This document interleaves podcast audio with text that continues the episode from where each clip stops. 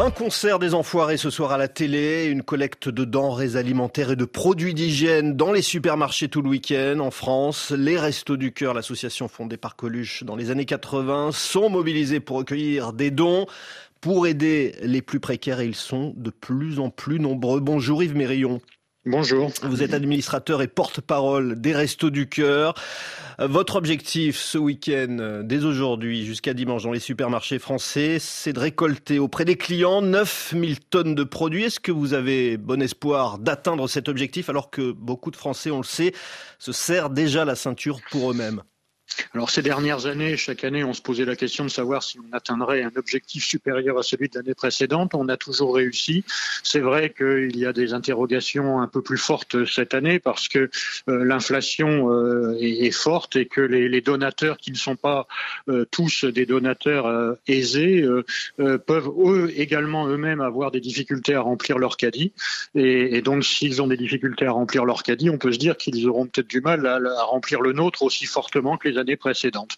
Mais bon, aujourd'hui, euh, rien ne nous permet de dire qu'on n'atteindra pas notre objectif. En termes de, de dons d'argent, est-ce que les Français l'an passé ont été aussi généreux que les années précédentes? Alors ils l'ont été, en tout cas en ce qui concerne les restos du cœur, ils l'ont été. On a assisté à une légère réduction du nombre de donateurs. En revanche, le don moyen a augmenté. Et puis si on se reporte deux ans en arrière, au début de la campagne, au début du Covid, au début du confinement, eh bien là aussi, euh, les, Français ont été plus généreux que d'habitude et la, solidarité s'est exprimée et on a eu plus de dons que, que les années précédentes. Voilà, aujourd'hui les difficultés sont, sont très très fortes pour, pour tout le monde. Euh, on ne sait pas trop comment ça va évoluer, mais bon. Difficulté liée évidemment à, l'inflation. 7% d'inflation euh, sur un an, c'est le dernier chiffre euh, publié ce mois-ci. Et, pour l'alimentation, ça va même au-delà des 10%. Est-ce que cette inflation, cette hausse des prix a un effet sur votre activité, sur le nombre de distributions alimentaires? Oui, alors effectivement, euh, l'inflation moyenne, elle est que de 7%, mais l'inflation sur les produits de base, elle est, à deux chiffres. L'inflation sur l'énergie, sur euh, les carburants est aussi à deux chiffres, et ça touche directement, euh, d'une part, nos donateurs, mais aussi les personnes que nous accueillons. Et ce que nous avons pu constater, c'est une hausse du nombre de, personnes accueillies en, en un an de 22%. Aujourd'hui, nous accueillons 22% de gens en plus par rapport à l'hiver dernier et c'est une hausse inédite hein, qui a été extrêmement rapide et nous n'avons jamais connu ça dans, le passé. Quel est le profil des, bénéficiaires? Est-ce que vous, vous accueillez euh, de nouveaux publics, entre guillemets? Alors, on, a un profil qui, le profil moyen des bénéficiaires n'est pas fondamentalement modifié par euh, la crise. La, crise fait plutôt basculer du mauvais côté de la barrière, je dirais, des gens qui en étaient euh, pas très éloignés. Mais le profil moyen, c'est d'une part un public très jeune, la moitié des personnes que nous accueillons à moins de 25 ans. C'est aussi euh, l'isolement. Nous avons 26% de familles monoparentales, c'est-à-dire dans la quasi-totalité des cas, des mamans seules avec des enfants.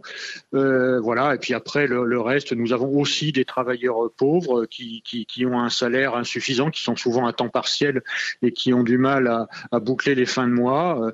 Et puis toujours des, des, des seniors, des, des petites retraites qui ont de plus en plus de mal à s'en sortir avec l'inflation qui les percute de plein fouet.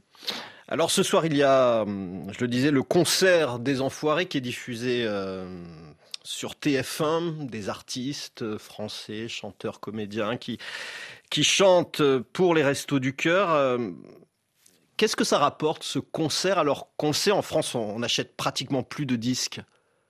Alors ça, rapporte de l'argent et ça rapporte aussi une image dont, je vous parlerai. Ça, rapporte quand même de l'argent, c'est presque 10% de nos ressources, hein. à la fois euh, les spectateurs qui, ont assisté à ce, concert, et, cette année c'est une grande joie de, de, retrouver des spectateurs puisque les deux années précédentes ça avait été fait sans spectateurs à cause du Covid. Donc après, il y a effectivement les ventes de DVD qui baissent, c'est vrai, mais euh, le, DVD et, le spectacle est aussi en streaming et, on peut l'écouter et donc ça, rapporte aussi de l'argent, mais ça rapporte aussi une image qui, qui, est importante pour les personnes que nous accueillons. les personnes que nous accueillons ont quelquefois honte de venir dans des centres de resto, de demander de l'aide. Et une enquête que nous avons faite auprès d'eux montre que l'image donnée par les enfoirés a convaincu 17% d'entre eux de venir franchir la porte d'un centre des restos. Donc pour cela, c'est aussi extrêmement important.